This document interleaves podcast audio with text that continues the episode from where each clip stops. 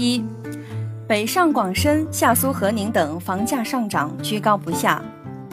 北京、上海、广州、深圳的房地产价格，在各地政府限购等强硬政策下，终于涨幅收窄了，但依旧坚挺，居高不下。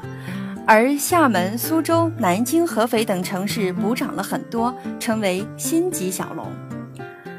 房价上涨有九大原因，只要这些原因不去除，上涨的趋势难以改变。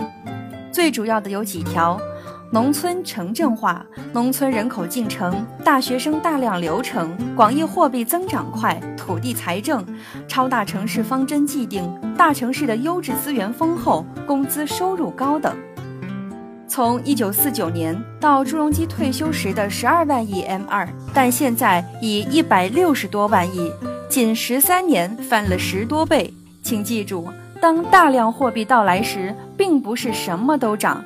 主要涨的是亿万百姓必须的又不可再生的，如一线城市的房地产、车位，另外黄金、古董、纪念邮票等也可，但平均涨幅仍不如一线城市房产。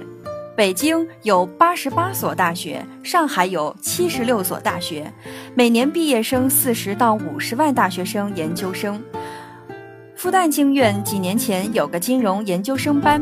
毕业两年后一追访，两百个同学全部留上海工作了。上海真好，比北京空气好，十八条地铁、轻轨，拥挤之处有地下隧道，还有多座跨黄浦江大桥，五百多医院，五百多中学，大量超市，生活非常方便。网上购物叫外卖很快，社会治安也好。上海公安是全国力量最强之一，最重要的是上海人才济济。最好的高智商、知识博大精深、思想敏锐、视野开阔的一些精英云集上海，这又给很多人有了学习的好老师、好机会。北广深也是吧？深圳是无地建房了，供不应求。继而涨起的厦门、苏州、南京、合肥也如此。现在看长沙、成都房价真便宜，长沙七千到八千一平米，人们购房压力小了。但依然热爱生活，保不住什么时候也涨了，该买则买呀。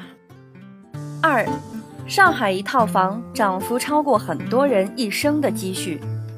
上海某友人两千年买的一套房，一百七十五平米，六十三万元，十六年来一直在涨。当时和香港博士生一起来看，他说，在香港这个房折成人民币要四百到五百万元。最近一问，竟已涨到一千到一千一百万元了，怎么回事儿？原来这里是学区房，全区最好的幼儿园、小学、中学都在这里。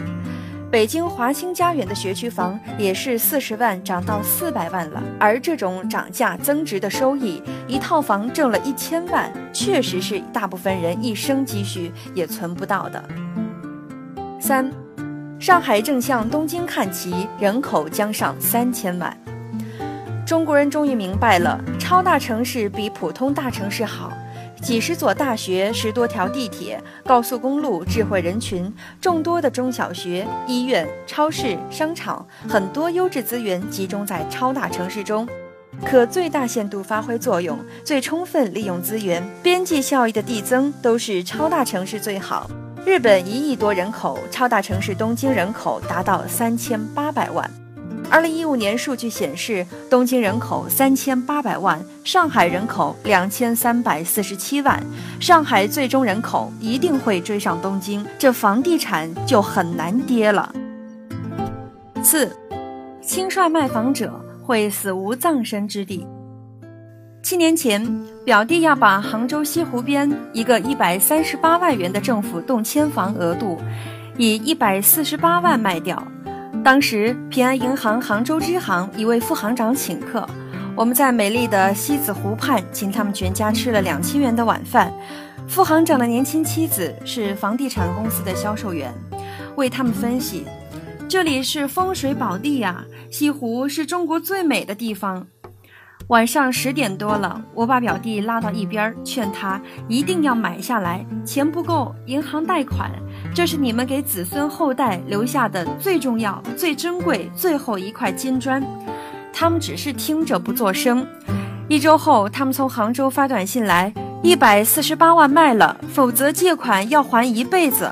我说房子会涨价啊，他们说温总理说了，房价一定会调到老百姓能承受的价格。现在此房已涨到三百八十多万，夫妻俩悔得不敢骑车从此经过。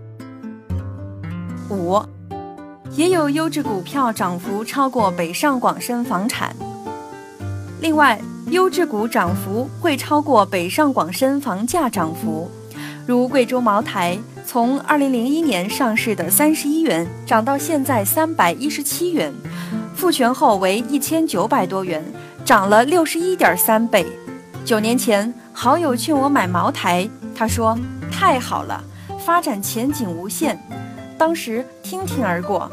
这次去遵义茅台，发现已涨到两百五十一元，又去问好友，才知道他一百三十六万股茅台依然长期持有着，真乃神人也。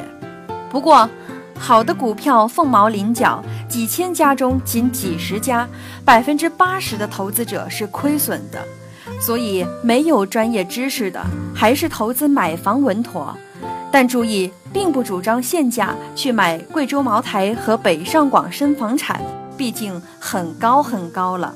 买二线城市房产都挺好的，泰安、长沙、成都真好。